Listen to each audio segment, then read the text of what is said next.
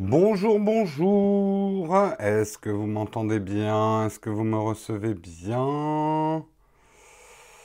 Y a-t-il des gens? Attendez, je règle un peu la caméra. Bonjour, bonjour. Salut Samuel. 5 sur 5, nickel. Aujourd'hui, première tentative pour revenir sur le réseau. On quitte la 4G. J'ai eu SFR au téléphone hier soir. Ils m'ont dit qu'ils allaient monitorer ma ligne. Alors, on va bien voir. En gros, si ça coupe, vous envoyez un tweet à SFR et à Numéricable en disant Faites quelque chose pour la connexion de Nowtech. Jérôme, enfin non, vous mettez mon tweet, encore mieux. Voilà, faites une pétition. Ils m'ont assuré que leurs travaux étaient finis sur les lignes, donc que ça irait mieux maintenant. Donc on va bien voir. Hein. On va bien voir, on va bien voir. Allez, on commence pendant que la chatroom se remplit. Euh, par remercier effectivement nos contributeurs. Nos contributeurs, nous sommes aujourd'hui du numéro 126 au numéro 130. Hein, on a encore du chemin à parcourir parce que vous vous stabilisez. Enfin, on, arrive, euh, ça dépend parce qu'il y a des gens qui repartent, etc. Mais on arrive à peu près aux 500 contributeurs. Euh, j'aimerais, moi, mon rêve le plus fou, c'est qu'on arrive à 1% de contributeurs par rapport au nombre d'abonnés YouTube. Aujourd'hui, on va arriver aux 90 000 dans pas longtemps hein, sur YouTube. Donc il y a encore du boulot pour avoir 1% de contributeurs. 501 contributeurs. Ben, ben oui, ça nous va comme un jean. Mais ouais, pour arriver à 1% de, notre, de nos abonnés YouTube en contributeurs, eh, il y a encore un petit peu de boulot. Sans baisser le nombre d'abonnés. Oui, ça c'est clair. Euh, allez, euh, aujourd'hui j'aimerais remercier Neville, j'aimerais remercier Guillaume, j'aimerais remercier Ar Arciesis. Arciesis, ouais, je crois que c'est ça. Phil 6. Tophobie. Tophobie. Euh, et c'est tout. Voilà. Neville, Guillaume, Arcier 6, Phil 6 et Tophobie. Merci à vous pour votre contribution. C'est grâce à vous que nous sommes là ce matin, que nous sommes ensemble, que la chaîne existe et qu'on peut faire des vidéos et espérer un jour en vivre euh, on va dire, tranquillement.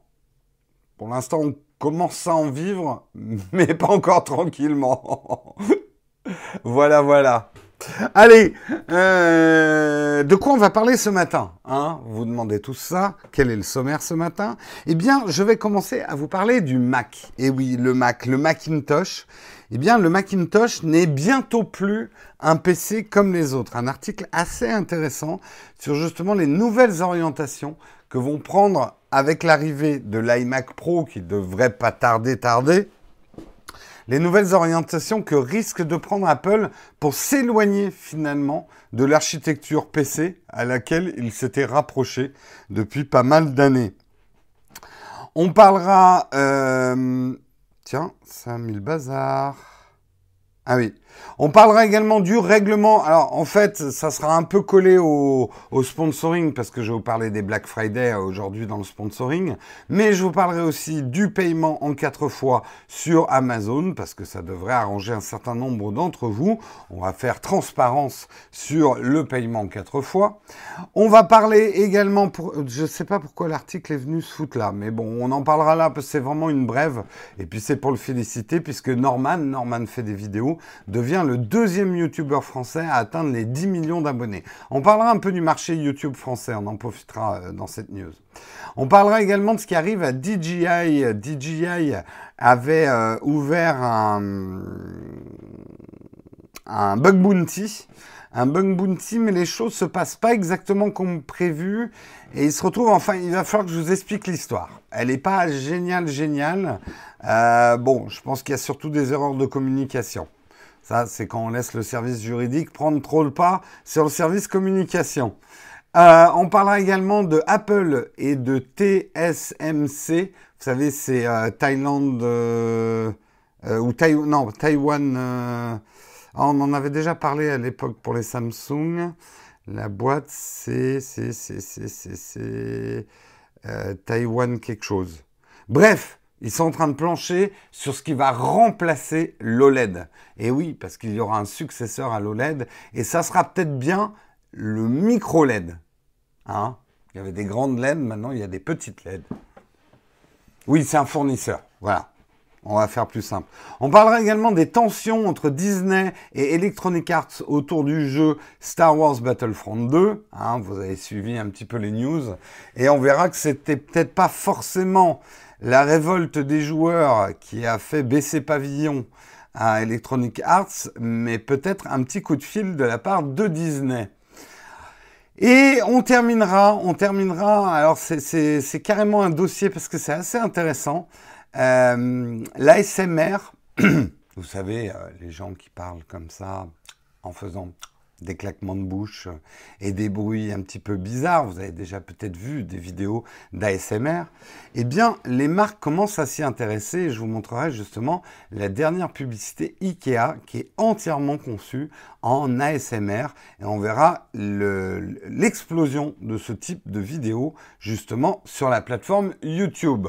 Voilà, Sommaire maigre, on n'est pas trop dodu, mais ça devrait nous laisser du temps pour pouvoir se poser des questions en fin d'émission. Je vais essayer de terminer pas trop tard parce que cet après-midi, je vais à une conférence de presse Shadow et j'ai il faut que j'avance mon montage salon de la photo. Enfin, planning compliqué.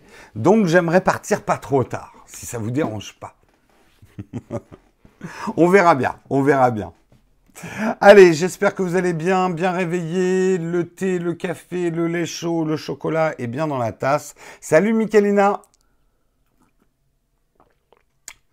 Vous êtes déjà 214 dans la chatroom, bon pied, bon oeil, bien réveillé. On va pouvoir commencer le premier article. Effectivement, on va parler des Mac et surtout des futurs Mac et euh, de ce qui paraît. Enfin, là, on est encore au niveau de la rumeur. Hein, c'est pas encore confirmé. Il va falloir attendre.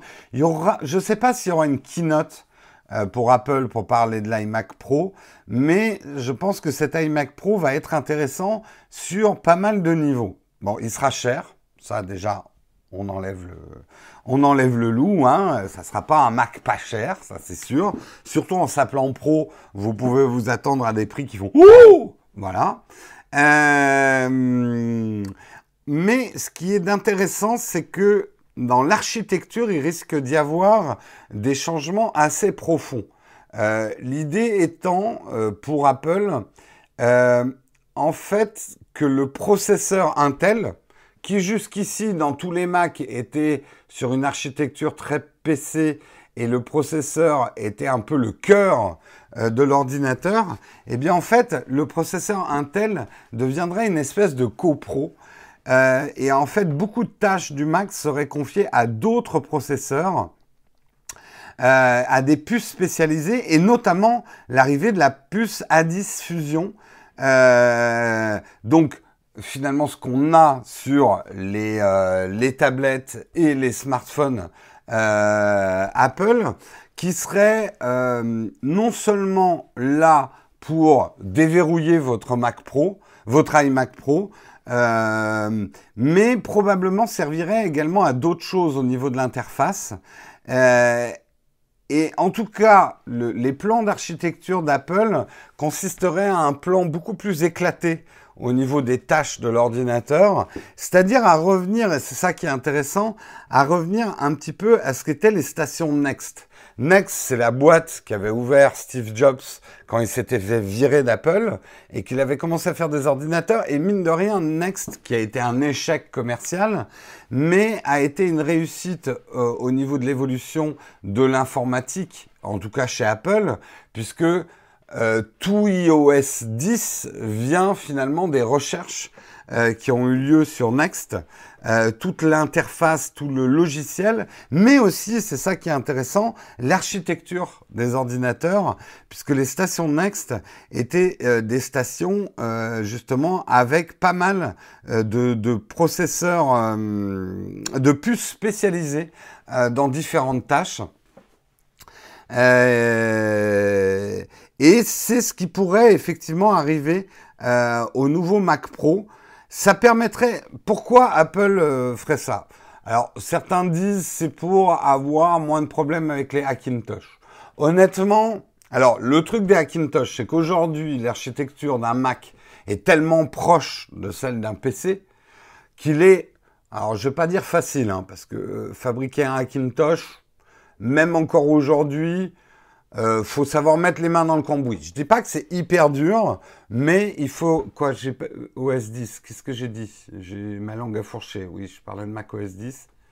Bref, euh, qu'est-ce que j'étais en train de dire? Oui, les Hackintosh, bon, sont pas hyper durs à faire, mais il faut quand même euh, faut quand même avoir envie et c'est d'une stabilité. Moi, j'en ai vu hein, des vidéos parce que je me suis posé la question à un moment hein, est-ce que je vais faire un Hackintosh? C'est pour moi, c'est pas assez fiable pour en faire un vrai outil de production. Euh, c'est euh, c'est un peu laborieux, les mises à jour sont pas si faciles à faire, on risque des dysfonctionnements quand même avec des logiciels pro. Ça peut être effectivement un moyen de se faire un Mac moins cher mais avec une fiabilité qui est un petit peu moindre quand même. D'après ce que j'ai vu, hein, j'ai jamais eu de Hackintosh moi-même, donc je peux pas vous le certifier à 100%. Après, il y aura toujours des défenseurs des Hackintosh qui vont dire mais si, c'est aussi bien qu'un Mac sorti d'usine. Mais même des mecs qui s'y connaissent, c'est quand même pas ça qu'ils disent. Euh, bref, mais honnêtement, c'est un épiphénomène. Les Hackintosh ne font pas peur à Apple. Par contre, on l'a bien vu, et notamment avec euh, leur, euh, euh, solution mobile, hein, les smartphones et les tablettes, Apple a un problème de fournisseur. Il veut être moins dépendant de fournisseurs. C'est archi faux, je possède. Non, t'as pas compris, Bob Techno. Je parle pas de la fiabilité entre Windows et Mac, c'est pas ça. Je te parlais des Hackintosh. Non, non, non, me lance pas dans d'autres débats. Je n'ai même pas envie de me lancer là-dedans. Je parlais des Hackintosh, je parlais pas des PC sous Windows. Euh, oui, Apple veut effectivement être moins dépendant de fournisseurs euh, monolithiques. Euh, on a bien vu les problèmes qu'ils ont, bah, et avec Samsung pour les écrans de l'iPhone 10, etc. Apple veut fabriquer un certain nombre de ces puces euh, il aura toujours des fournisseurs, c'est impossible. Même, Samsung a des fournisseurs. Euh, c'est impossible de fabriquer de bout en bout aujourd'hui euh, n'importe quel équipement informatique, mais Apple veut pas mettre tous ses œufs dans le même panier et surtout être moins dépendant de certains fournisseurs. on va le voir dans un autre article. On sait qu'il travaille avec LG sur probablement les écrans de l'iPhone 11. Euh, mais justement, c'est avec un autre partenaire qui sont en train de développer ce qui remplacera peut-être les écrans OLED. En gros, euh, voilà, pour avoir de la force de, négociation, hein, on évite de mettre tous ses œufs dans le même panier. Qu'est-ce que vous en pensez, vous? Est-ce que euh, est-ce que c'est bien que le Mac s'éloigne du PC Moi, j'avoue que j'ai... Alors, au début, j'étais ravi parce que j'installais une session Windows et une session Mac sur mes Mac. Et à cette époque-là, je vous disais, je disais souvent d'ailleurs que les Mac étaient d'excellents PC. Ça faisait très très bien tourner Windows. Le fait est, c'est que les Macs sont devenus de plus en plus faibles au niveau carte graphique pour gamers. Et comme Windows, moi personnellement, je l'utilise surtout pour jouer, euh, j'ai eu de moins en moins besoin euh, effectivement de lancer une session Windows. Euh, et c'est quand même aujourd'hui assez rare. Ça, ça existe encore, hein, ça dépend le métier que vous avez et dans, quel environnement informatique vous travaillez. Mais euh, ça devient un petit peu rare d'avoir besoin d'un logiciel spécifique d'une plateforme ou d'une autre. Oui, c'est bien, il doit marquer plus fort sa différence. Moi, je pense aussi. Euh, je pense effectivement que le Mac aujourd'hui, ne serait-ce que pour justifier son prix à la limite, euh, est-ce qu'il vaut mieux prendre un iMac ou un Mac Pro pour jouer? Tu veux vraiment moi un conseil Studio 06 euh, Prends-toi une bonne connexion Internet et un Shadow, plus un Mac. enfin, tu fais tourner Shadow sur ton Mac. Donc, prends un Mac un petit peu moins cher. Tu te rajoutes 30 euros par mois pour un Shadow euh, et une bonne connexion Internet, et tu seras bien plus content que d'essayer de faire tourner des jeux euh, sur, ton, sur ton Mac. Honnêtement, aujourd'hui, Shadow est l'avenir du jeu sur Mac, entre guillemets, pour moi. Après, si tu veux vraiment jouer, prends un PC. Hein. Euh, Mac, ils sont plus du tout dans le jeu des jeux. Ouais, moi je trouve que Apple, c'est ça qui peut être très intéressant. Apple continue à dire qu'un ordinateur, c'est un ordinateur, une tablette, c'est une tablette, un smartphone, c'est un smartphone. Et il différencie bien, on le voit même dans les adaptations d'interface, euh, ces différents objets informatiques, mais ça ne l'empêche pas d'apporter des innovations euh, du mobile dans les ordinateurs et vice-versa. Euh, des choses de la tablette dans les smartphones. On le voit avec certaines gestuelles euh, dans l'iPhone 10. Euh, c'est intéressant et c'est comme ça, effectivement. Moi, moi bon, après, traitez-moi de fanboy. Hein. Allez-y, un bon coup, fanboy, comme ça, c'est sorti, vous avez percé l'abcès. Mais j'avoue que je suis quand même plus en termes avec la réflexion d'Apple qui est de dire l'avenir est à un certain nombre d'objets informatiques et non pas au regroupement de tous les objets informatiques en un seul. Ce qui a été un peu, et ce qui est toujours un tout petit peu, la stratégie Microsoft.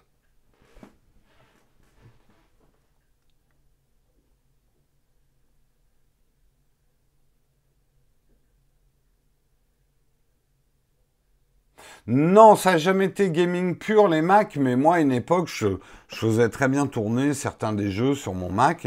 La carte graphique tenait à peu près la route à l'époque, mais depuis, euh, Apple n'a plus mis de carte graphique.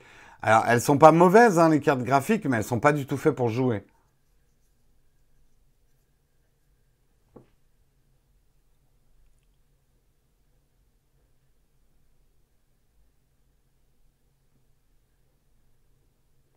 Inversement avec Windows qui semble avoir envie qu'on ait la même interface partout. Tout à fait. C'est deux philosophies. Il y a du bon dans les deux. Hein. Je déteste pas aussi ce que fait Microsoft et finalement d'avoir un Windows un peu partout, euh, Windows Everywhere. Pourquoi pas? Le seul truc, c'est que moi je le vois à l'usage. Je n'utilise pas ma tablette comme j'utilise mon smartphone, comme j'utilise un ordinateur. Merde, un ordinateur. C'est pas Parfois, les différences sont subtiles, mais il y a des différences quand même. Je trouve. Et c'est ce que j'aime, par exemple, dans l'iPad Pro, c'est que il n'imite pas un ordinateur. Il a des choses qui sont spécifiques à une tablette.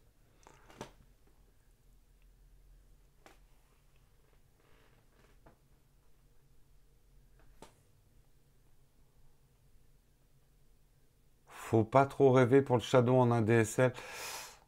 Je fais, euh, je fais une parenthèse. Il faut bien comprendre que Shadow, à la limite, s'ils étaient des escrocs, entre guillemets, ils diraient tout le monde peut prendre un Shadow et démerdez-vous avec votre connexion. Après, c'est pas dans leur intérêt et ils veulent que vous ayez une, euh, une solution euh, jouable. Ils travaillent pour essayer de rendre le minimum pour utiliser un Shadow à 5 mégabits mais euh, ça va demander énormément d'optimisation du flux vidéo. Ils y sont pas encore. Je pense qu'ils y sont pas encore. Après, ça marche hein, quelque part le Shadow en ADSL. Je vais même vous dire, ça marche en, 4G, mais l'expérience est dégradée. Euh, ça dépanne. Moi, il m'est arrivé de jouer à, hum, j'ai joué à Heroes of the Storm en 4G. J'ai pu terminer ma partie après une coupure de mais euh, j'ai pas joué euh, toute la soirée en 4G, quoi. Bref, désolé euh, pour, mais comme c'est un peu ma journée Shadow, j'y suis. Allez, on va passer au sponsor et vous le savez cette semaine c'est la Black Friday Week. Black Friday Week, donc j'ai plusieurs choses à vous dire, plusieurs choses importantes. Alors écoutez bien hein, dans la chatroom. Oui, toi, Vertige, tu leur as demandé, ça marche, mais ils préfèrent pas le conseiller, quoi, euh, de se connecter en ADSL avec le Shadow. Non, la 4G n'est pas plus rapide que la fibre. Enfin, ça dépend quelle fibre. Mais bon, bref. Allez, on, en vient au sponsor. Vous savez effectivement qu'on utilise beaucoup les liens d'affiliation Amazon et que c'est une manière qui vous coûte pas plus cher de vraiment, vraiment aider la chaîne. Donc, pour vos achats, pour vos achats de la Black euh, Friday Week, ça veut rien dire Black Friday Week, mais bon, c'est comme ça. Euh, c'est-à-dire les promos qu'il y a. N'oubliez pas d'utiliser notre code Amazon. Et avec mes petites mains d'expert en informatique, et oui, ça m'a demandé un travail de fou. Je vous ai concocté un lien Bitly exprès pour vous et que je peux vous dicter, donc que vous pouvez noter avec votre petit crayon sur un petit papier. Vous pouvez noter bit.ly slash Amazon BFNT. Eh oui, BF pour Black Friday, NT pour Nowtech. Amazon BFNT. Vous utilisez ce lien, vous tomberez directement sur la page Black Friday des promos Black Friday euh, et vous serez affilié à Nowtech. Donc les achats que vous ferez, nous on aura une petite commission puisque effectivement on aura généré un trafic euh, euh, chez eux. Donc bit.ly slash Amazon BFNT. Il y a des micro-coupures. Vous m'entendez ou? Petite coupure. Moi, il m'indique pas mauvaise connexion. 5 sur 5. C'est revenu. Bon, il y a eu des petites coupures.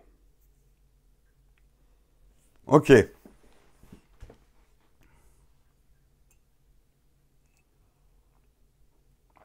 Ça fonctionne, ça revient. Bon, vous affolez pas là. Je continue. Alors, aujourd'hui, moi, ce que j'ai repéré dans les offres euh, Black Friday Week chez Amazon, bah, il y a toujours la Kindle Paperwhite, hein, je vous en parlais hier, qui est à 90 euros au lieu de 130 euros. Donc, c'est quand même 40 euh, euros de réduction, c'est pas mal du tout.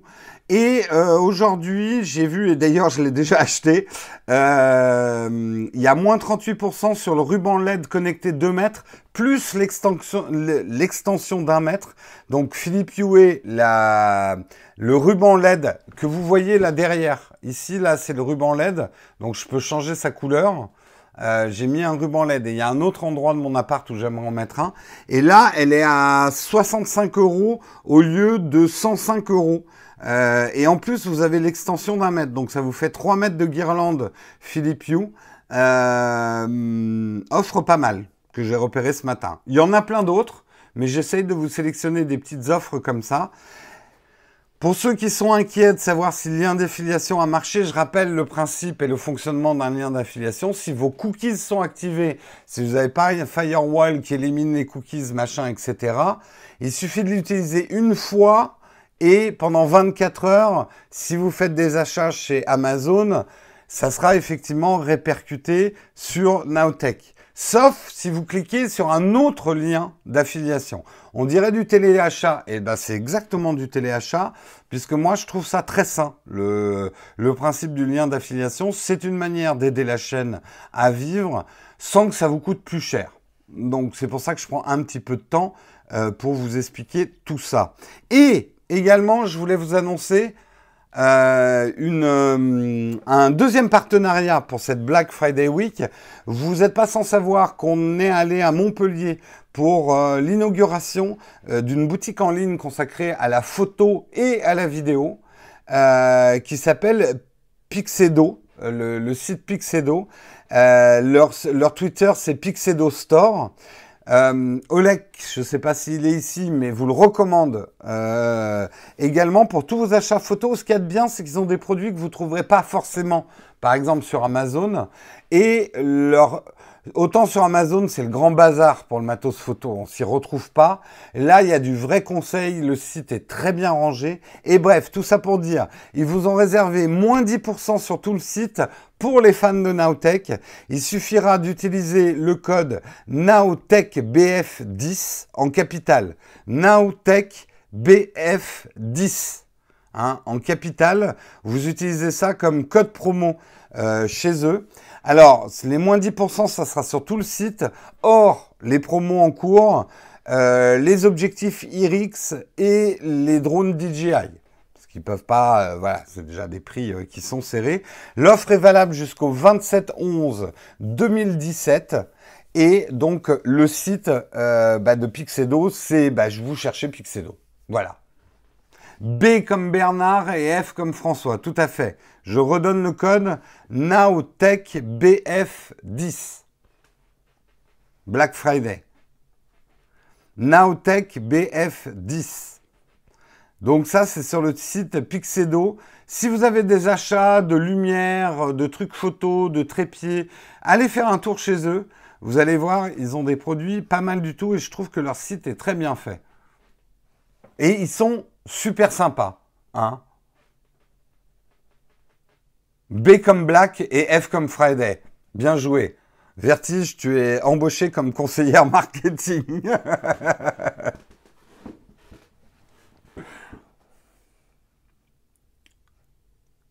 Non, non, allez les découvrir. Euh, et euh, voilà, moi je le dis, euh, on n'est pas du tout, entre guillemets, rémunéré par eux. Ils nous ont gentiment invités à leur inauguration.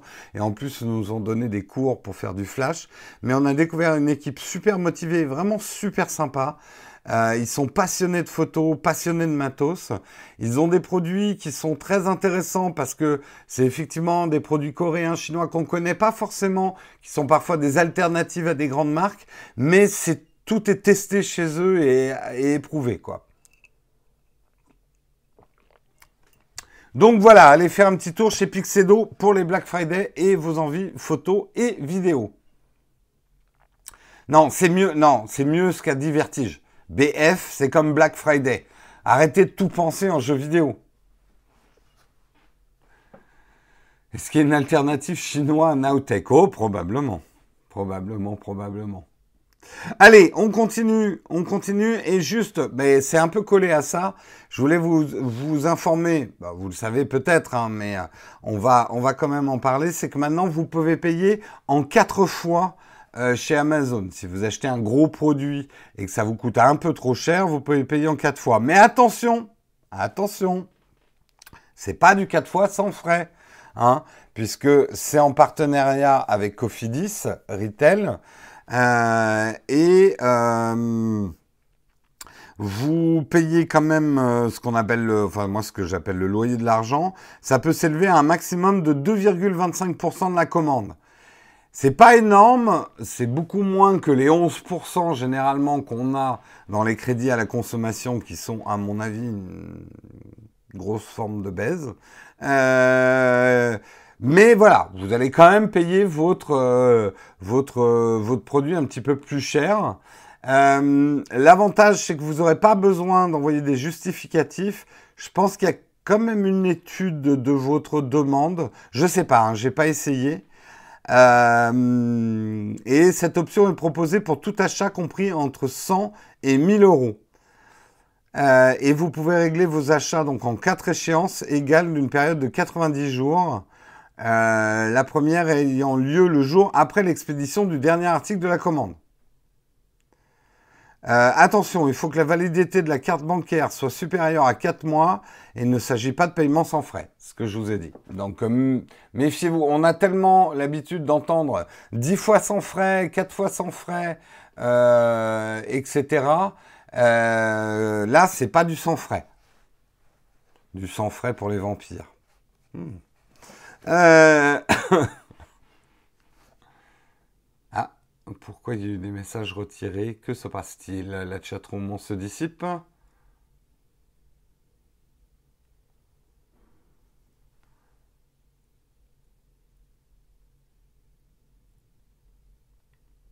Non, ça a l'air d'aller. Allez, on continue dans les articles.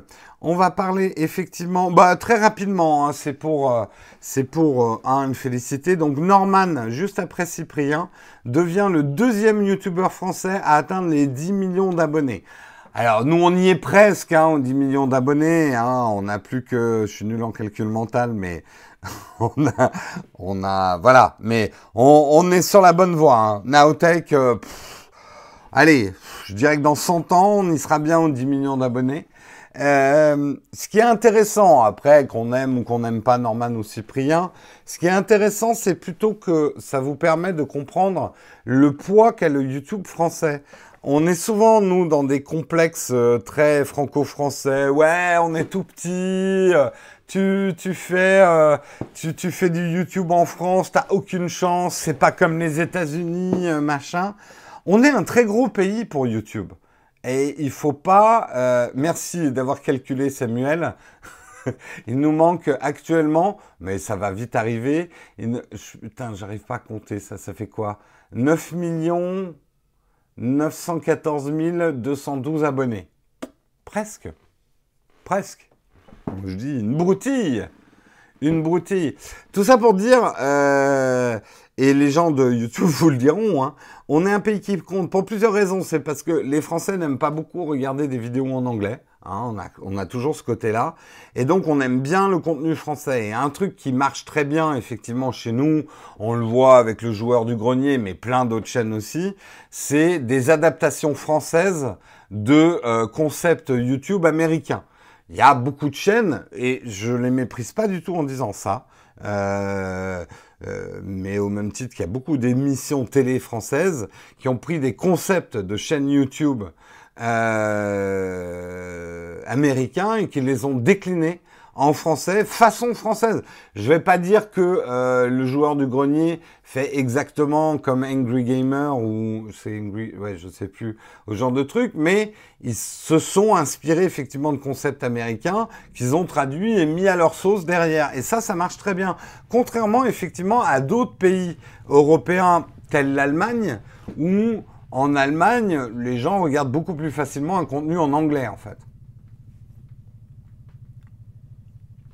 En Suisse, il n'y a que le Grand JD qui a plus d'un million d'abonnés. Ouais, effectivement. Bah là, maintenant, la Belgique, vous avez Jojol qui a un million d'abonnés aussi. Mais il y a d'autres chaînes belges qui ont plus d'un million d'abonnés.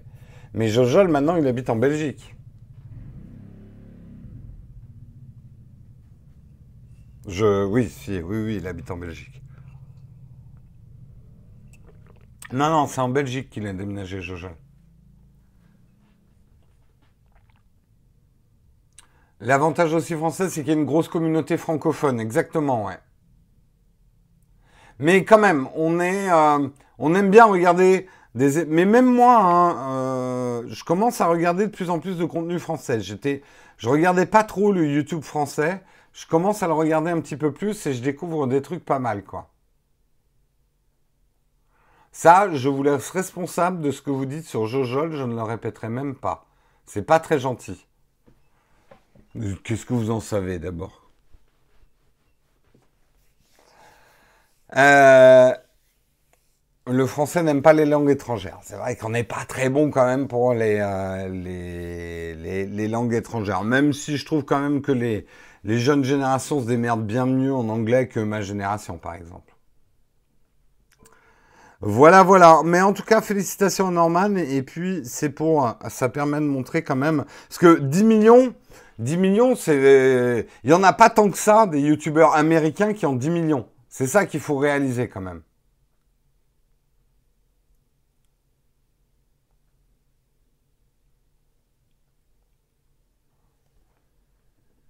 Ouais, j'ai vu son studio à Jojol, je pense.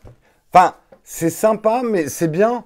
Moi, je m'attendais à, je me disais, ça y est, putain, l'enfoiré, il s'est payé euh, le super euh, studio tout équipé. Euh. Alors, on sent qu'il a embauché caméraman, monteur et tout ça. Maintenant, il a du monde pour l'aider, mais c'est tant mieux, il crée des emplois. Moi, je dis très bien.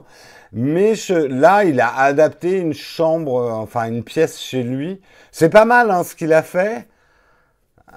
J'aurais fait un truc plus ambitieux, si je pense, si j'avais ces moyens. J'aurais fait un truc plus ambitieux.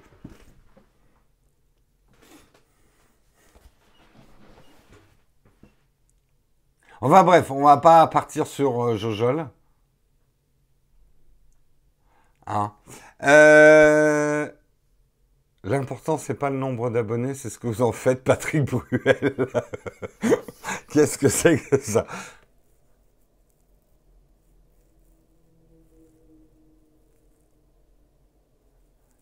Oui, vous, vous, vous titille, hein, Jojol. Mais c'est normal, le succès titille toujours. Moi, je dis bravo, Jojol. Euh, un million d'abonnés en tech, eh ben, ça fait du monde qui s'intéresse. Vous savez quoi? Moi, je suis très content que Jojol ait autant d'abonnés parce que je sais que j'en récupère une partie. parce que quelque part, il draine toute une communauté tech et l'architecture. Moi, mes vidéos sont parfois proposées à côté de celles de Jojol. Et si la chaîne va aussi bien, je suis très content des résultats de la chaîne actuellement, euh, c'est aussi euh, quelque part grâce à Jojol. Après, on ne fait pas la même chose. Mais je ne me permettrai pas de juger, vous me connaissez. Ma devise, c'est ne juge point, tu ne seras point jugé. Allez, on continue, on va parler, on va juger par contre euh, on va juger DJI. Non, DJI, moi j'y vois un peu de maladresse en termes de com. Qu'est-ce qui s'est passé? DJI a lancé un bug bounty. Vous savez, les bug bounty, c'est un appel aux hackers schématiquement pour dire essayez de trouver des failles dans notre système informatique. Euh, si vous les trouvez, on vous récompense, euh, on vous paye. C'est un bon moyen effectivement pour les entreprises et ça devient de plus en plus populaire. Et demandez à Corben, hein, euh, il travaille lui avec le bug bounty. Ah, Bon, ça va me revenir. Euh, et ils ont donc monté un bug bounty pour leur système informatique qui était embarqué sur les drones, sur leurs caméras, etc. Et ce qui s'est passé, c'est qu'un hacker a trouvé une vulnérabilité, pas forcément là où DJI avait dit de chercher, mais carrément sur leur serveur, et une vulnérabilité très très grave. Alors moi, je m'y connais pas. Mais en gros, il a pu récupérer, alors je voudrais pas dire des bêtises, euh, il a pu récupérer. Ah merde, j'ai perdu l'endroit où il expliquait tout son. tout son truc. Euh, ah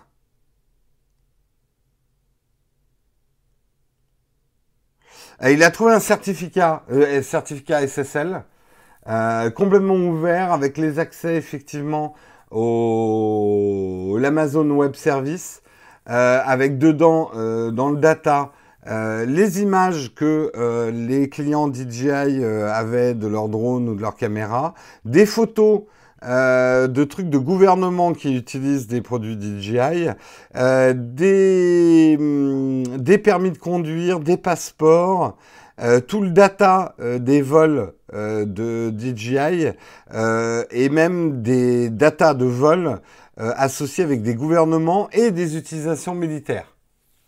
Oups Oups, oups, oups. donc une grosse vulnérabilité, mais sur les serveurs, en fait DJI n'avait pas normalement au début dit au bug bounty d'aller regarder par là-bas. Mais ça, c'est bien mal connaître le monde des, hackers. Les, hackers, tu leur dis, venez, venez là, regardez là. Les mecs, ils vont regarder derrière votre dos. Ils vont, c'est en ça qu'ils sont bons. Euh, les, hackers, ils vont là où on les attend pas et ils vont trouver des failles euh, là où vous pensiez pas en avoir justement. Euh, et donc, euh, il a contacté DJI, ce hacker, en disant, bah voilà, j'ai trouvé cette grave vulnérabilité. Est-ce que c'est dans votre procédure de bug bounty? Enfin, est-ce que c'est recouvert? Parce qu'il faut savoir quand même que le bug bounty aussi protège les hackers qui trouvent des failles euh, d'éventuelles poursuites juridiques. Au début, DJI a dit oui, mais après, il y a eu tout un micmac, je ne vais pas rentrer dans les détails parce que c'est chiant comme la pluie, tout un micmac avec le service juridique. Oui, où ils ont dit euh, aux hackers, on te donne 30 000 dollars, mais par contre, il faut que tu signes ce contrat. Et le contrat était vraiment shady, euh, était vraiment chelou. Euh, le hacker a refusé de signer ce contrat. Il a dit, je veux pas de votre argent. Il est hors de question que je signe ce contrat, qui en gros euh, devait le maintenir silencieux. Il n'avait pas le droit de parler de cette vulnérabilité machin. Et du coup, le hacker, il a refusé les 30 000 et il a rendu effectivement l'information publique. Ça fait un petit peu mal à DJI.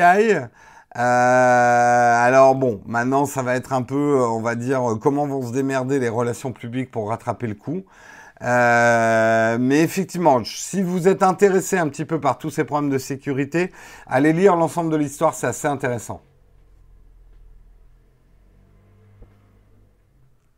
C'est pas très bon effectivement pour l'instant euh, pour l'image de marque de DJI. Je pense que certaines marques ne réalisent pas que euh, quand vous demandez euh, au white hat, enfin au, hacker blanc, euh, que vous leur dites allez-y, allez-y, trouvez mes vulnérabilités, les mecs, ils vont en trouver. Ils vont en trouver peut-être pas là où tu t'attendais à ce qu'ils en trouvent, mais ils vont en trouver.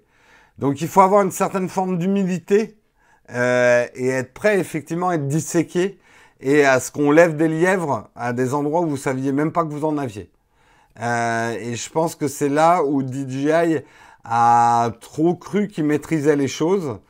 Et euh, bon, après, je m'y connais pas en informatique, mais j'ai l'impression quand même que c'est une erreur grave, cette histoire. Euh, et que il y, a certaines entreprises, on a l'impression qu'ils font des bug bounty en croyant que c'est des jeux concours pour faire de la pub. Après, ils sont un peu surpris du résultat, quoi. Donc, euh, faut, savoir où on met les pieds quand on lance un bug bounty, quand même. Mais c'est très bien, par contre, les bug bounty. Il n'y a que comme ça que vous allez trouver des failles dans votre sécurité auxquelles vous ne pensiez pas. Si votre entreprise, euh, effectivement, veut faire des choses sur la sécurité informatique, je ne serais que vous conseiller de lancer des programmes de bug bounty. Oui, bien sûr que c'est grave, il y a des données, des coordonnées de clients et de l'armée. Non, mais tu m'étonnes. Et là, après, je, ne sais pas exactement, enfin, je, sais très vaguement ce que c'est que une euh, euh, un SSL, euh, un certificat SSL, mais qui soit vulnérable. En fait, ils avaient laissé les private keys for for both the wildcard certificate for all the company web domains and the keys to cloud storage account in Amazon Web Service. Ouais, en gros, ils ont, ils ont laissé les clés sur la table, quoi. C'est, pas très prudent. Hein, ou les clés sous le paillasson. Gaffe, on connaît. Ou les clés dans le pot de fleurs. Euh, oui, ils ont corrigé depuis, je pense, en tout cas j'espère, mais euh, le problème vient plutôt du bad buzz que c'est en train de faire cette histoire. Ils se rattraperont. Moi, j'y vois surtout. Enfin voilà, le juridique a été trop agressif avec le hacker. Ils auraient dû réfléchir un petit peu avant de rédiger un espèce de, de truc pour museler le mec. Ils ont tellement eu peur que l'histoire s'ébruite, alors que mine de rien, les White Hat, ils ont une certaine déontologie. S'ils sont dans le bloc Bounty, qu'il est payé, le mec, il va pas derrière. Alors, mais il veut être cité. Il y a aussi les, les, hackers qui font ça. C'est important pour eux euh, d'avoir une certaine notoriété par rapport aux bugs qu'ils ont trouvés. Donc, ça demande une, humilité à la marque, quoi. Et c'est normal. Ils font leur pub aussi. Hein, euh, les Ouais, là, il risque d'avoir un petit effet stressant. Effectivement. On verra comment ça va se passer. Allez, on continue pour parler d'Apple et TSMC qui sont en train de plancher sur le micro LED. Alors, qu'est-ce que c'est que le micro LED Non, ce n'est pas une petite émoche. Les micro LED, c'est peut-être ce qui va remplacer les OLED. C'est une technologie qui est, alors, bah, en gros, elle est épatante. Euh, ça permet de faire euh, mieux que l'OLED meilleure précision des couleurs, meilleur contraste, meilleure réactivité, meilleur noir profond, meilleure consommation, la totale quoi. Le micro LED c'est fou, fou. Mais c'est pas facile à mettre au point. Euh, mais ils sont en train de travailler dessus effectivement avec euh, avec euh, TS, TSMC qui est le fournisseur des puces AX effectivement. Alors le truc, c'est que vous, risquez de lire des articles aujourd'hui qui vont dire justement qu'Apple est en train de virer des gens qui travaillaient sur le micro LED. Mais là où l'article que je vous ai sélectionné est intéressant, il dit oui mais attention, ça veut peut-être dire deux choses. Soit effectivement ils ont abandonné la technologie euh, parce qu'ils n'arrivent pas à la développer et du coup bah ils virent des gens euh, machin. Soit ça veut dire que la technologie sort de sa période laboratoire et passe à des phases plus productives. Parce que c'est souvent, c'est ce que dit l'article, ce qui arrive. Il y a la phase de laboratoire et globalement, quand on a besoin un peu moins de scientifiques et un peu plus de gens qui produisent le truc, on passe dans une phase de production. Demandez à Barbara Street Tech. Qu'est-ce que vous racontez dans la chatroom? Vous êtes dissipé là hein? Il y aura bientôt le nano LED, oui, probablement. Mais en tout cas, le micro LED, ça pourrait, pourrait effectivement euh, être dévoilé en 2019. Là où on dit que cette technologie est très intéressante, et là, hein, tout de suite, ça fait tilt, c'est qu'on dit que cette technologie pourrait être très intéressante pour des dispositifs de réalité augmentée. On sait qu'Apple travaille peut-être sur une visière ou des lunettes de, réalité augmentée. Hein Vous voyez hmm Comprenez hmm Peut-être. Bon, c'est de la rumeur. Hein. On précise, on précise.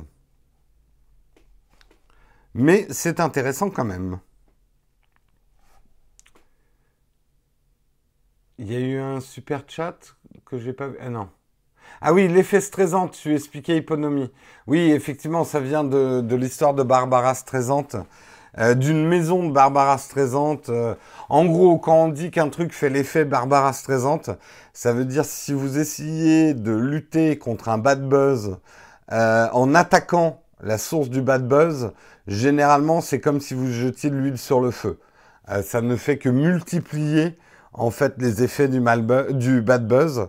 Euh, ça, on apprend ça, euh, on va dire, cours de community manager, première année, premier cours. Euh, n'agressez pas l'agresseur.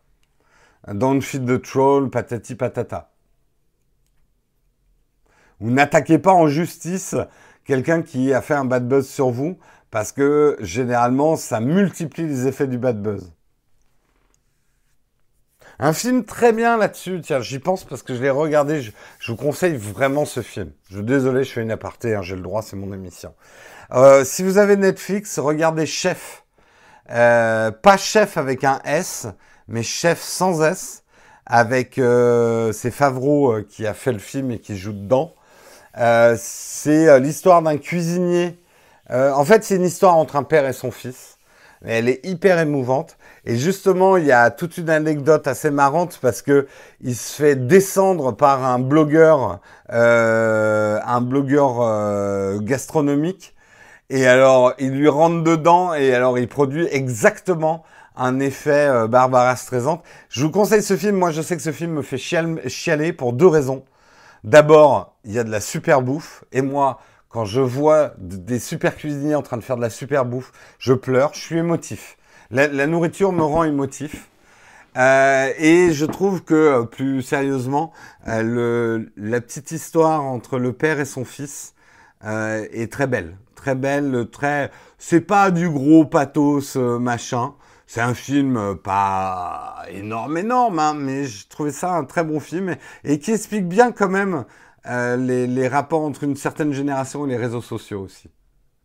Je, je vous le conseille vraiment, chef sur Netflix. Ratatouille, donc c'est un autre. C'est bien aussi Ratatouille, mais chef, oh, quand on le voit préparer les sandwichs cubains, oh là là, rien que d'y penser. Ça a l'air bon, les sandwichs cubains. Si vous connaissez une adresse à Paris où je peux manger des sandwichs cubains, informez-moi.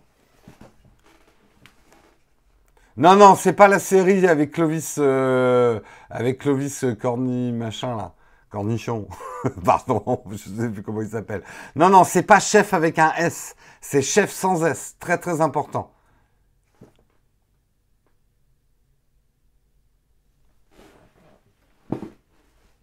Jérôme Kenborg, sandwich cubain, ASMR porn. Effectivement, ça va être ma nouvelle chaîne YouTube. Ouais, c'est euh, Jeanne Favreau, effectivement, qui a fait ce film et qui joue dedans, effectivement. Mais euh, ouais, non, euh, vraiment un film très agréable à regarder, j'ai trouvé. The Whole Cuban aime les sandwichs cubains. J'aime bien la cuisine cubaine et j'aime bien un peu tout ce qui vient des Caraïbes. Hein. Euh, le rhum, machin et tout. Hein. Pas insensible à tout ça, hein, moi. Allez, on s'en fout complètement. C'était une énorme aparté. Je vais vous parler par contre des tensions, des tensions entre Disney et Electronic Arts autour de Star Wars Battlefront. Victoire hier, les fans ont dit ouais, on est arrivé à faire plier Electronic Arts. Ils ont enlevé les micro-paiements complètement scandaleux euh, qu'ils avaient mis. C'est vrai que c'était, enfin, moi j'y ai pas joué, j'ai pas trop regardé, mais en gros certains avaient fait le calcul. Si tu voulais débloquer toutes les options du jeu, ça te coûtait 2500 euros. Euh, un truc. Euh, Jérôme vient de nous avouer sa relation compliquée avec son père. Alors là, s'il y a quelqu'un dans la chatroom qui n'a pas une relation compliquée avec son père, hein, ben, qu'il lève le doigt. Et s'il lève le doigt, c'est qu'il soupçonne pas la relation compliquée qu'il a avec son père. Mais c'est comme ça qu'on se construit, c'est normal.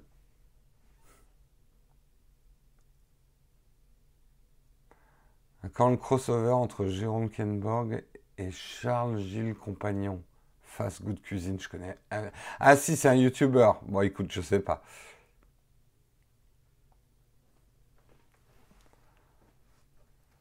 Alors oui, euh, revenons à notre histoire Disney Electronic Arts. Vous me, vous me sortez de, vous m'empêchez de focus la chatroom, c'est de votre faute.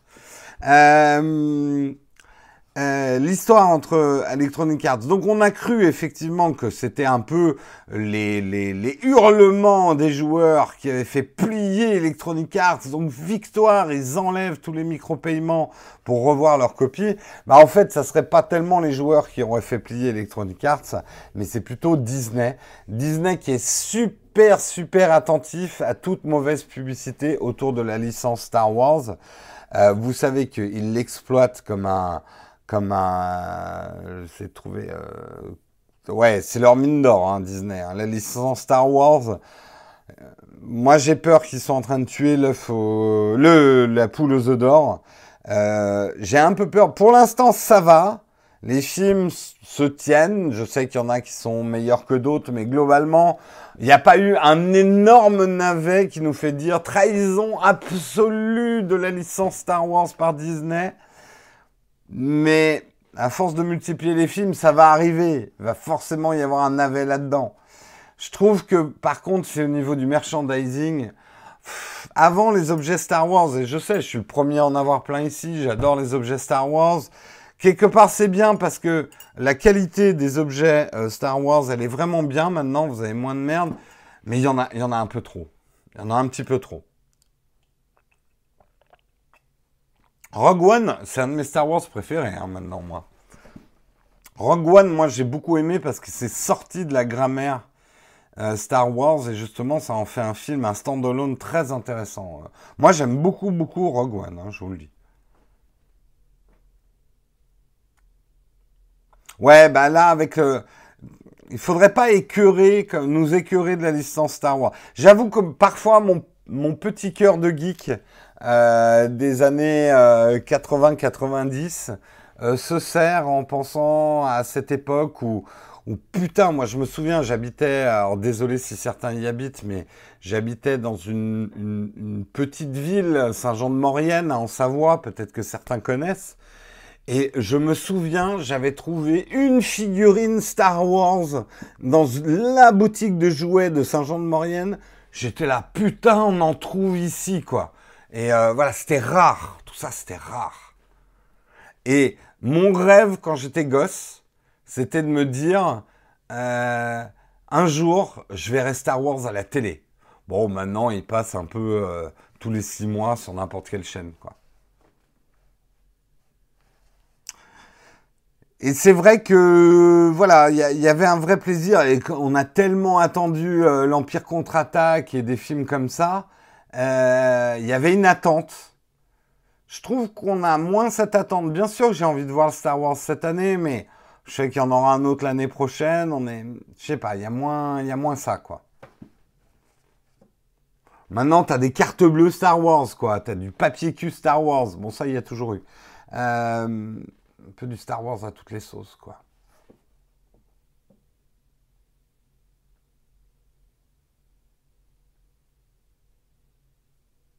Non, manga, euh, manga, je suis un peu passé à côté de la mode des mangas.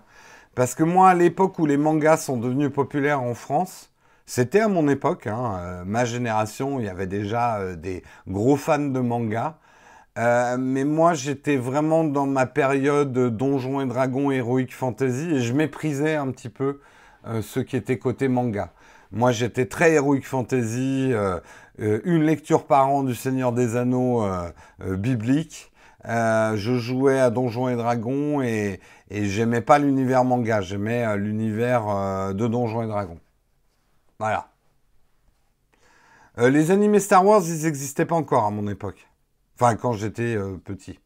Mais je les ai regardés depuis, ouais, j'en trouve qu'il y en a des très bons. Hein. J'ai pas tout regardé, mais je trouve qu'il y en a des très bons. C'est variable.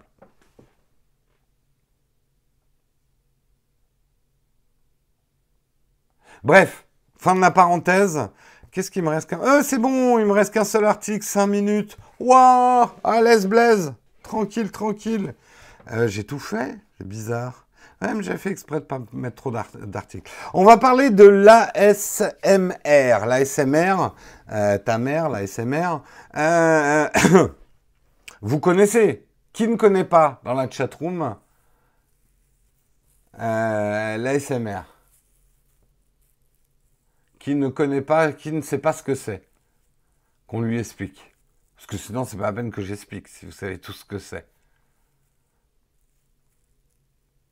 Vous, putain, il y a plein de monde qui connaît pas. Bon, alors, je vous explique.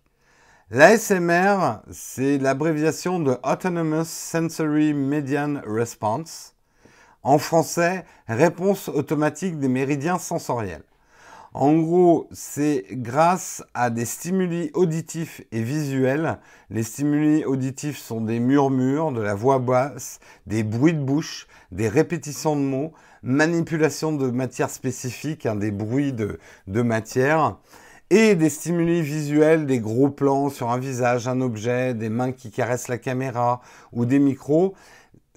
Et tout ça vous met dans des états de relaxation, des états un peu bizarres. On est un petit peu hypnose, méditation, relaxation, truc bizarre. Ce qu'il faut le dire, hein, il y a un contenu ASMR qui est quand on regarde pour la première fois certains contenus SMR, c'est super bizarre. Hein. Ça va être une vidéo de 15 minutes de, de, quelqu'un qui, qui se frotte euh, un truc pour que ça fasse du bruit dans le micro comme ça. Un peu bizarre. Après, moi, je déteste pas les voix ASMR. C'est vrai que c'est, c'est des micros qui prennent la voix et c'est des intonations de voix. Tristan a une très belle voix ASMR, je trouve. Certaines, certaines de ses vidéos qu'il a fait pour Nowtech, c'est clairement de la ASMR euh, qui, qui, qui, qui, se, qui se néglige. En tout cas, que vous aimez ou vous aimez bien. Je comprends qu'il y a des gens que ça agace, hein, la SMR. Puis il y a des trucs, il y a des trucs à ASMR euh, un peu sexe, euh, vraiment bizarres. Il y a des trucs chelous. Mais euh, on ne peut nier que c'est un phénomène de mode, effectivement, sur YouTube. la YouTubeuse la plus connue, qui s'appelle Gentle Whispering, a dépassé le million d'abonnés en 2017. Euh, et c'est des vidéos qui font énormément de vues. Il y a toute une communauté autour de, de l'ASMR. Et du coup, ça a titillé les publicitaires. Alors, justement, on va faire une démo d'ASMR. Je vais peut-être nettoyer un petit peu mon écran avant. Ah merde, j'ai oublié mon pchit. Mon pchit, il est là-bas. Mais j'ai mes petites lingettes. Le seul truc, c'est que quand je nettoie avec les lingettes, c'est un petit peu plus long. Donc, je vous explique quand même l'histoire. C'est euh, l'agence de pub qui s'occupe de Ikea aux États-Unis qui cherchait des idées pour une campagne pour euh, des euh, meubles pour étudiants pour équiper effectivement son dorm room, comme on appelle ça aux, États-Unis, sa chambre d'étudiant, en gros c'est ça. Et bah, ils ont, voilà, en faisant des études marketing, ils ont vu que ce qui marchait bien actuellement euh, chez euh, les ados, euh, c'est l'ASMR. Et alors, ils savent aussi que certaines personnes détestent l'ASMR, mais vous savez, moi j'ai été publicitaire pendant longtemps. Il faut que vous compreniez quelque chose chez les créatifs publicitaires, c'est qu'ils vont, on, on cherche pas seulement un truc à la mode, mais on va chercher aussi quelque chose qui va faire parler de lui. Et justement, en faisant une, une publicité en ASMR, euh, ils savaient très bien, les créatifs publicitaires, qu'on allait parler de cette publicité et qu'il allait avoir des gens comme Jérôme en faisant son Texcope qui allaient relayer la publicité. Et finalement, ça leur fait la dispersion de leur pub gratuitement sans devoir payer de l'espace publicitaire. C'est pour ça que les publicitaires cherchent aussi toujours un petit peu, on va dire, des sujets un peu polémiques. C'est pour créer le buzz. On crée le buzz par la polémique. Hein. Il suffit de faire un truc un peu euh, que les gens critiquent pour que ça marche. Hein. Donc je vais vous montrer effectivement, et je vais me taire, et vous allez comprendre un petit peu ce que c'est que euh, l'ASMR.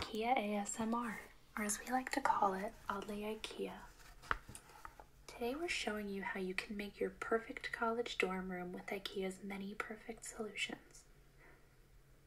A relaxing place to end a stressful day of being a student. Let's start with making the perfect bed.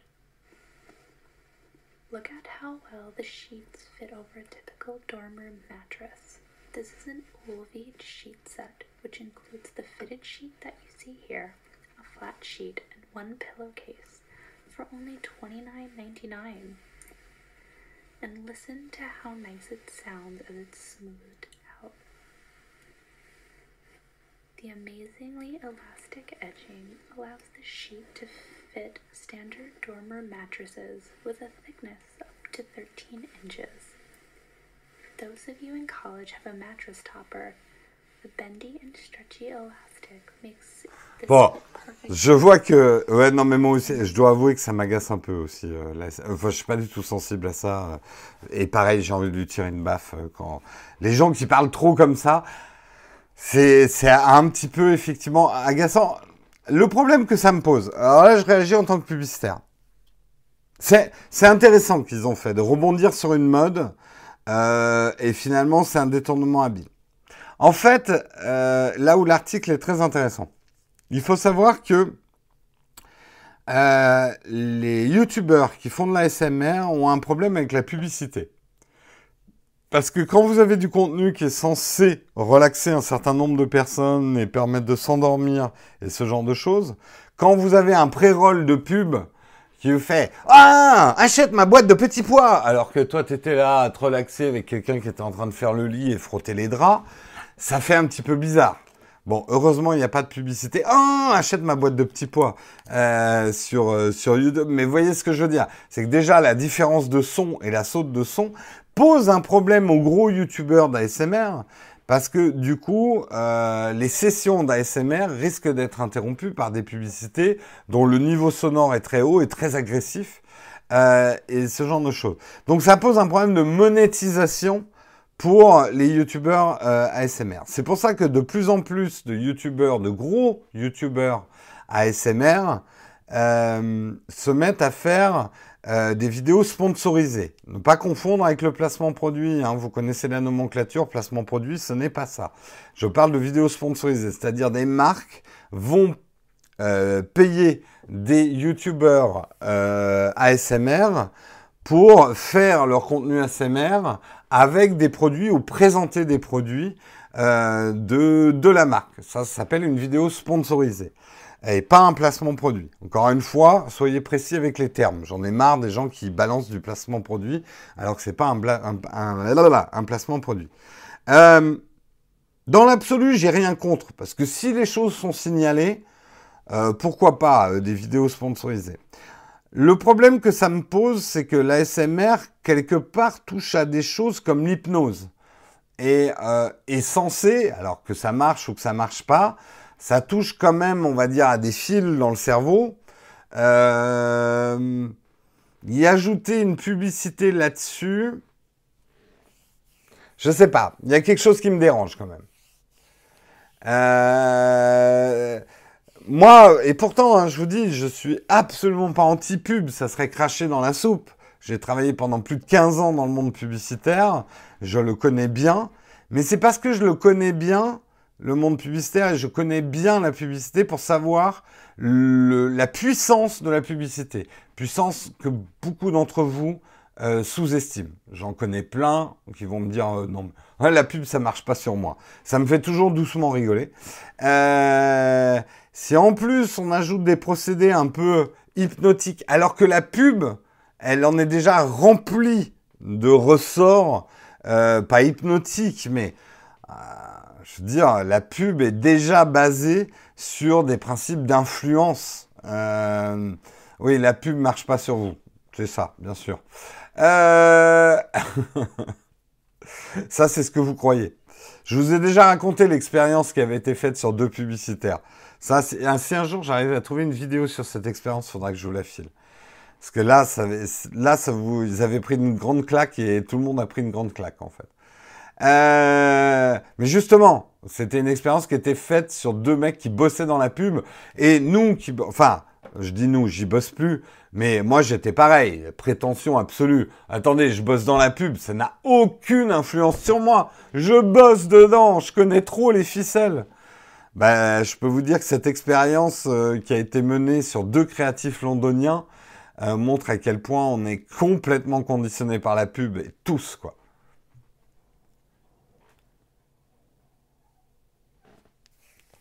Oui, la manipulation marche même pour ceux qui détectent les ficelles, bien sûr, et même ceux qui créent les ficelles.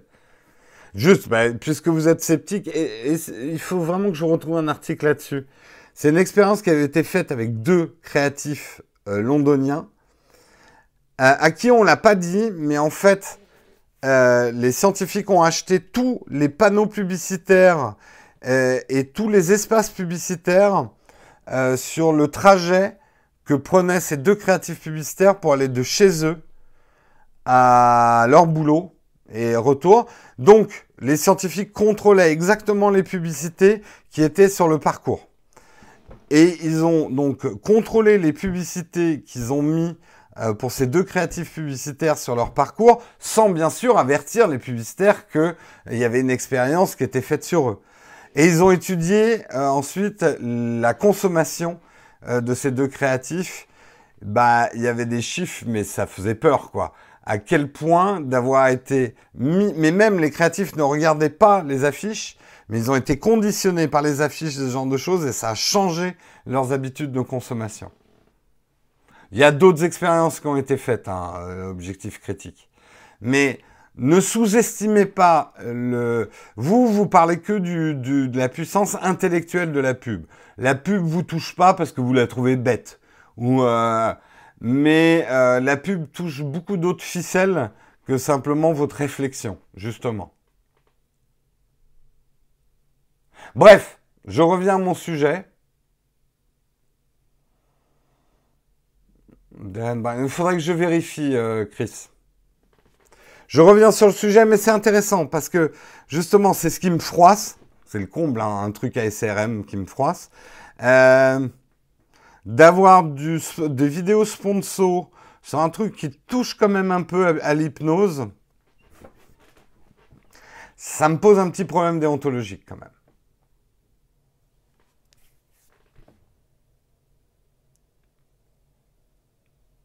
Une bonne pub, alors je te réponds, euh, Paul Position. C'est joli comme pseudo, Paul Position. Euh, une bonne pub, c'est pas une pub que tu vas aimer.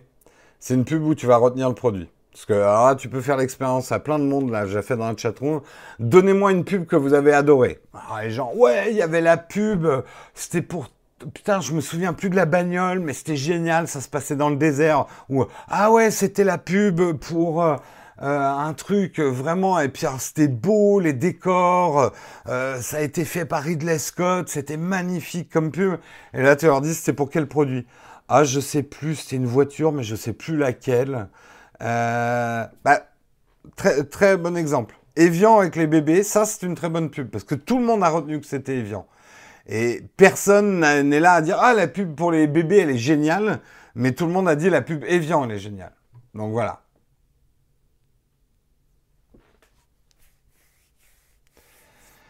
Donc une bonne pub, c'est là où tu retiens le produit. C'est pour ça que euh, Homo Micro avec les singes euh, était une très bonne pub, alors qu'elle était chiante comme la pluie et horrible à écouter. Euh, que les vieilles pubs de Gotener avec les, les chansons qui vont rentrer dans le crâne, c'était d'excellentes pubs, mais elles auraient jamais gagné un prix à Venise, à, à Cannes. donc confondez pas les pubs que vous appréciez, les bonnes pubs en fait. Si je vais bien, je mine, très très bonne signature. C'est con comme la pluie, mais ça marche. Ça vous rentre dans le crâne comme un tournevis. La marmotte, elle met le chocolat. Oui, mais est-ce qu'on l'associe assez à Milka? Ouais, c'est pas trop mal. La marmotte, euh, avec le papier dedans, ouais, c'est assez associé à Milka, donc c'est pas mal. Alors, la pub télé n'est pas faite pour acheter le produit, mais pour retenir la marque. C'est ce qu'on appelle de la publicité d'image. Après, tu as d'autres formes de publicité pour déclencher les actes d'achat, comme le marketing direct, la promotion des ventes, euh, toutes les publicités sur les lieux d'achat, euh, etc. Il y a, chaque média publicitaire remplit des rôles bien précis dans ce qu'on appelle le parcours d'achat chez un consommateur. L'ami Ricoré, parfait nom du produit.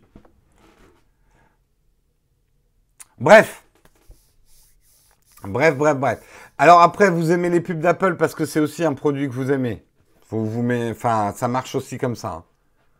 En gros, quand vous voyez une pub d'un produit que vous aimez déjà, euh, vous, pour vous, c'est pas de la publicité. Donc vous avez moins le rejet qu'on a en général de la publicité.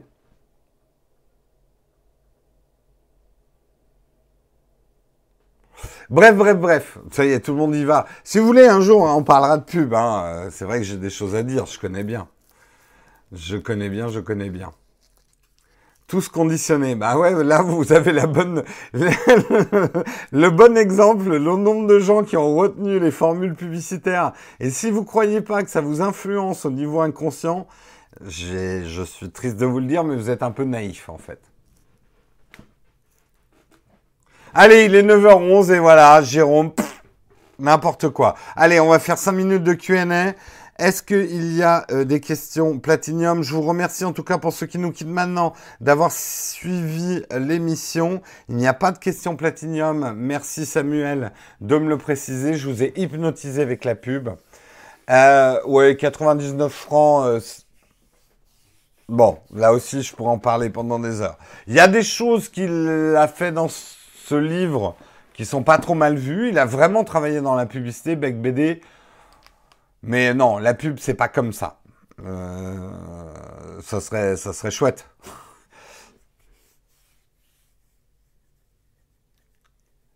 Quelle couleur t'as pris? Alors, les questions, allez, on y va. Quelle couleur j'ai pris mon iPhone? J'ai pris, ah ben oui, mais là j'utilise, j'ai pris la version euh, blanche, enfin silver, pour mon iPhone 10. Lien d'affiliation Pixedo, merci de le rappeler, Samuel. Lien d'affiliation Amazon pour la semaine Black Friday, merci de le rappeler. Utilisez ces liens, ça fait du bien à la chaîne et ça fait du bien pour ton corps. Moi aussi, je sais faire des pubs débiles. Un Texcope et ça repart, tout à fait. Blanc cassé. Non, c'est, il l'appelle silver, mais c'est vrai qu'avec les reflets du verre, ça fait plus blanc que silver. Euh, sur Tipeee, le sponsor officiel, ça peut correspondre à quoi? Pour une marque de SSD. Je comprends pas. J'ai pas compris ta question, MT Over. Toujours aucune rayure sur l'iPhone. Toujours rien sur mon écran d'iPhone, Jimmy. Euh, j'avais l'argent pour le 10, aucune utilité pour moi, t'as pris le 8 Plus. C'est un bon achat raisonnable, hein, c'est ce que je dis. Le 8 Plus, c'est. T'as pas fait un mauvais achat. Euh, je vais garder le 10. A priori, oui. Euh, ça ne veut pas dire que je ne changerai pas en milieu d'année.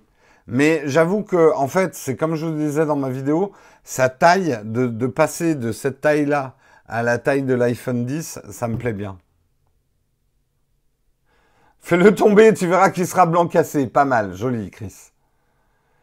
Euh, Pixedo, c'est un site effectivement avec qui on est partenaire là pour cette semaine euh, de Black Friday. Euh, c'est un site qui vend du matériel photo et vidéo. Très intéressant pour les passionnés de photos et de vidéos. Pixedo. La vidéo sur le salon de la photo, oui, elle arrive, elle arrive. Euh, on va dire que je l'ai montée. Euh, elle est montée à 40%. Euh, le problème, c'est qu'aujourd'hui, je dois aller faire des interviews chez Shadow. Donc, je vais essayer de faire encore du montage un peu ce matin avant de partir mon interview. Ça, arrive dans la semaine. Ça, je vous garantis juste que Salon de la photo, ça sera cette semaine. Je ne peux pas vous dire quand. Euh, je suis obligé de jongler. Hein. Je ne peux pas faire du montage quand je suis en train de faire du tournage.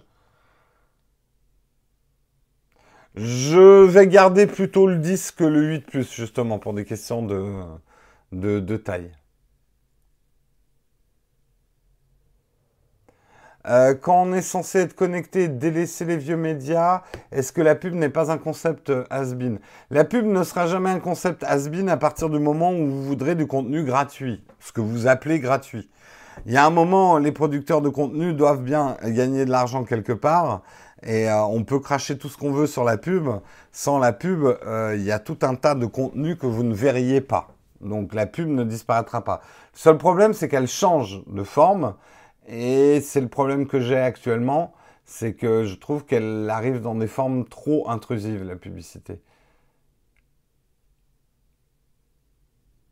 Non, j'ai pas eu le temps de regarder Utip.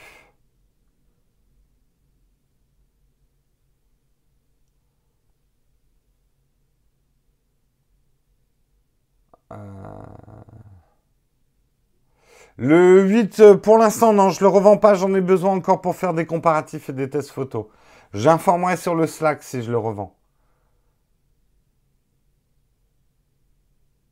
Pour l'entreprise que je travaille, ils essayent de se faire connaître et j'ai vu que sur Tipeee, tu as une partie sponsor officielle. Oui, bah, contacte-nous par mail ou demande à la personne qui s'occupe du marketing de ton entreprise euh, de nous contacter euh, pour qu'on voit. Alors, Sachant que le sponsoring de décembre, a priori, il est déjà pris.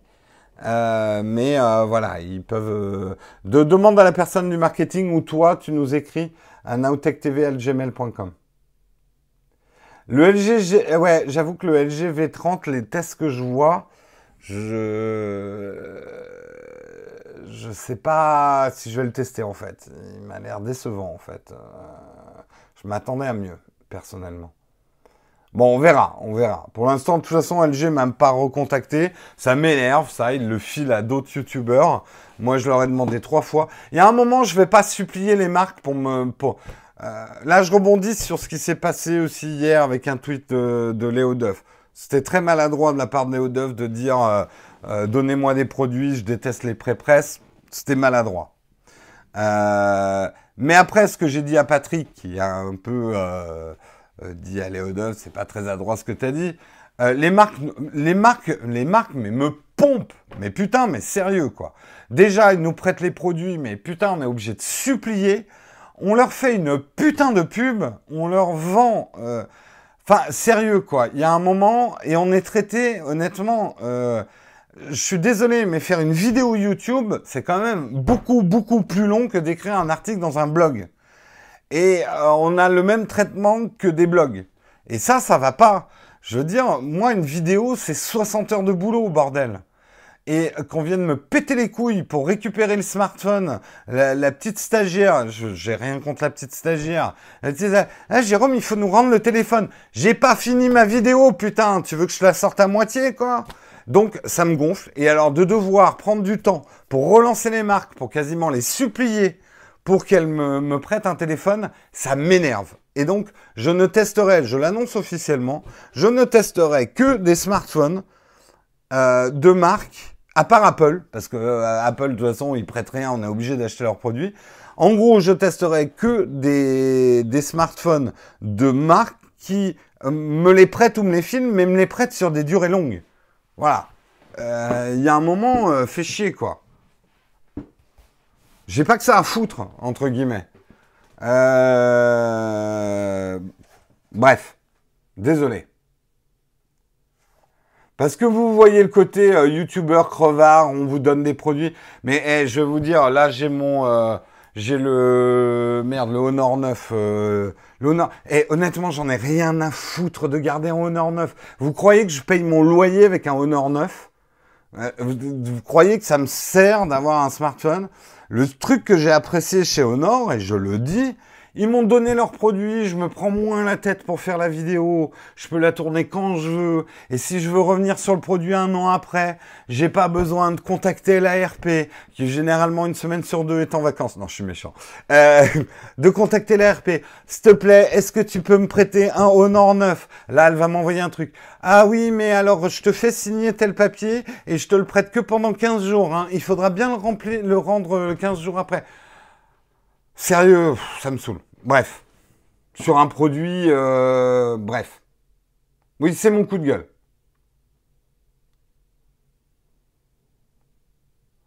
Faut, faut arrêter aussi. Je sais que des youtubeurs et des blogueurs ont plein de produits, mais arrêtez de croire que ça nous enrichit. Euh, oui, c'est des bénéfices. Et arrêtez de croire que les journalistes ont jamais fait pareil, simplement ils le disent moins.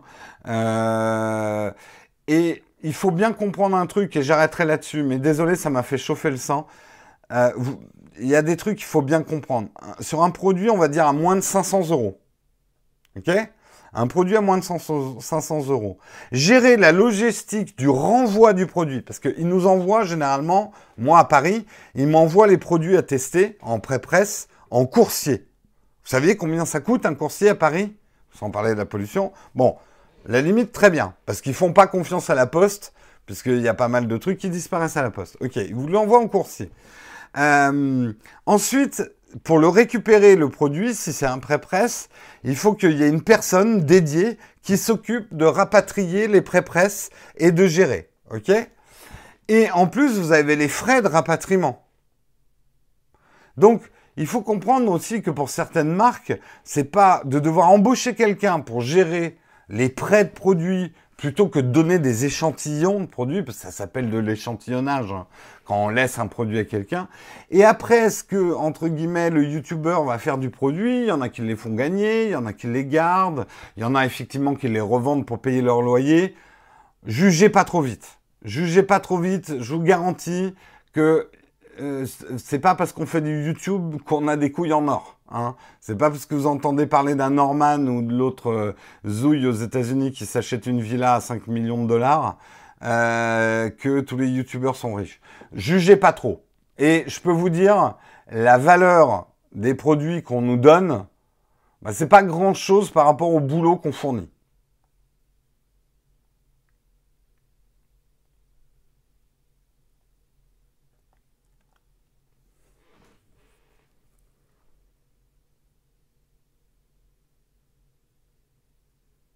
Ouais, non, les plateformes qui prêtent des produits, c'est un peu, c'est trop procédurier pour moi. Il y en a qui m'ont proposé et tout, mais euh, les conditions ne m'allaient pas du tout, en fait.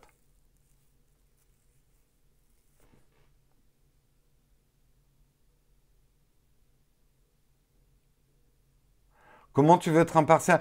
D'abord, comprenez bien un truc, votre fantasme de l'objectivité, de l'impartialité, alors là, vous fourrez un doigt dans l'œil jusqu'au genou, on n'est jamais. Euh, après, pour moi, c'est plus une question de maturité. Moi, euh, il y a certains youtubeurs plus jeunes qui se sont fait agresser parce que Honor les avait envoyés en Allemagne. Euh, et moi j'y étais aussi. Et ils nous ont donné effectivement un Honor 9. Alors là, il y en a qui se sont fait aboyer dessus. Ouais, t'es un vendu. Comment tu peux dire des choses objectives alors qu'on t'a donné le téléphone, qu'on t'a envoyé en Allemagne? Eh, mais vous croyez quoi? Ça s'appelle des voyages de presse. C'est notre boulot. Et je peux vous garantir, même si c'était pas déplaisant d'être avec des collègues en Allemagne, mais on y était pour bosser. Si vous croyez que de faire des vidéos sur YouTube, c'est de l'amusement, certains, oui, c'est de l'amusement, mais je peux vous dire que c'est un putain de boulot et que quelque part, Honor a très bien compris. Et Honor fait partie des marques qui ont demandé aux youtubeurs qu'est-ce qu'on peut faire pour vous aider à travailler?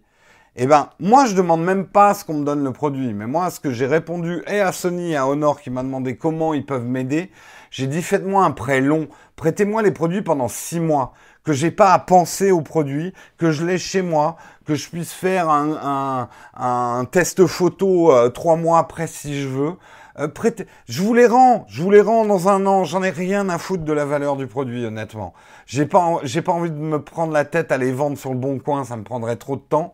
Mais prêtez-les-moi longtemps. Je veux plus de ces prêts de 15 jours qui me font chier, qui mettent une pression immense sur ma prod et qui m'empêchent de travailler. Et là-dessus, euh, Léo Duff, pour moi, c'est mal exprimé.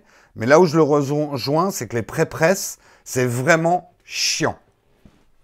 Non, six mois, c'est pas trop long. Vous ne savez pas ce que c'est que de faire des vidéos. Je vous garantis que six mois, c'est pas trop long. Si vous faites des vidéos comme moi, six mois, c'est pas trop long. Non, mais si ce qui vous choque, c'est qu'on ait des produits et qu'on les garde.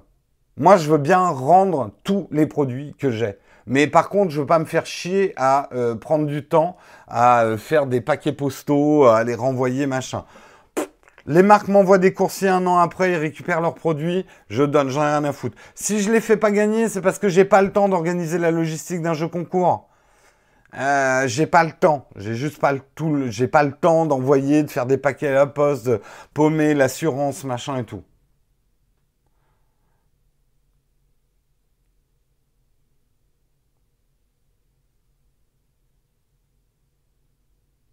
Ouais, mais euh, je, je vous le dis, moi je suis incapable de faire une vidéo sur un produit qu'on me prête 15 jours. Incapable. 9h25, j'ai trop tiré sur la ficelle. Désolé, hein, je suis parti en live là, mais il y a des trucs qui m'agacent. Et il faut que vous compreniez quand même. C'est quoi l'intérêt pour une marque d'avoir une vidéo six, mois, après la sortie? Bah, L'intérêt est énorme. Jean-Pierre, si tu voyais les, vues que j'ai sur la vidéo où j'ai testé un iPhone 9 mois après sa sortie, euh, il faut pas croire que le monde est rempli de technophiles qui achètent les produits dans les 15 jours après leur sortie. Euh, la grosse masse des gens achètent des smartphones de manière raisonnable et longtemps après. Et moi, j'essaye de faire comprendre ça aux marques, qu'il y a un vrai marché justement pour des, des, des reviews plus longues euh, qui se font après pour des acheteurs euh, raisonnables. Et cette course je vais sortir la vidéo en premier, ah, je dis rien à foutre, moi. J'en ai plus rien à foutre, en fait. Non, les geeks font pas le marché. Les geeks font les tendances. Mais c'est pas les geeks qui font le chiffre d'affaires.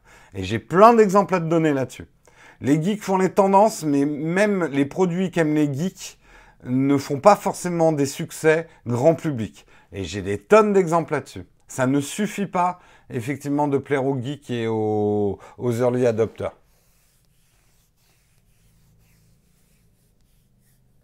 Non, les tendances ne font pas le marché. Pas du tout. Alors là, tu parles à un publicitaire, j'ai suffisamment euh, d'études marketing. Les tendances aident à créer des marchés, mais ne créent pas forcément un marché. Après, il y a une transformation à faire d'une tendance. Et il y a plein de trucs qui ont été hypés dans certains milieux et dans le monde tech. Le nombre de trucs qui ont été hypés, mais qui sont très mal vendus derrière, il y en a des tonnes. Bah, tu viens de la pub peut-être BBDO, mais euh, désolé, tu, tu, t'es pas d'accord sur le fait qu'il y a des choses. Regarde, euh, je, te, donne un exemple. Les spectacles de Snap.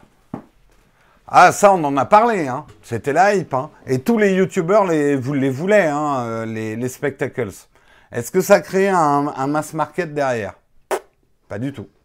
Ils se retrouvent avec des tonnes de spectacles sur les bras. Donc tu vois bien que ça a plu aux geeks, mais ça n'a pas fait le marché. Hein.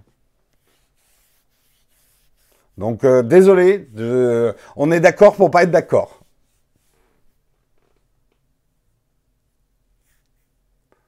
Quel mois on est parti au Vietnam? Ah, je sais plus. Euh, mais c'était pendant la saison des pluies, mais ça allait.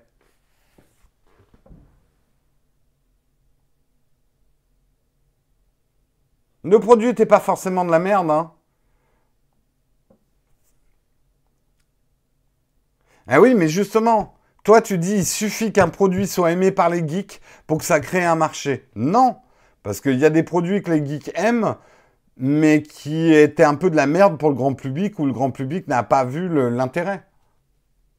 Bon, enfin bref, on n'est pas d'accord.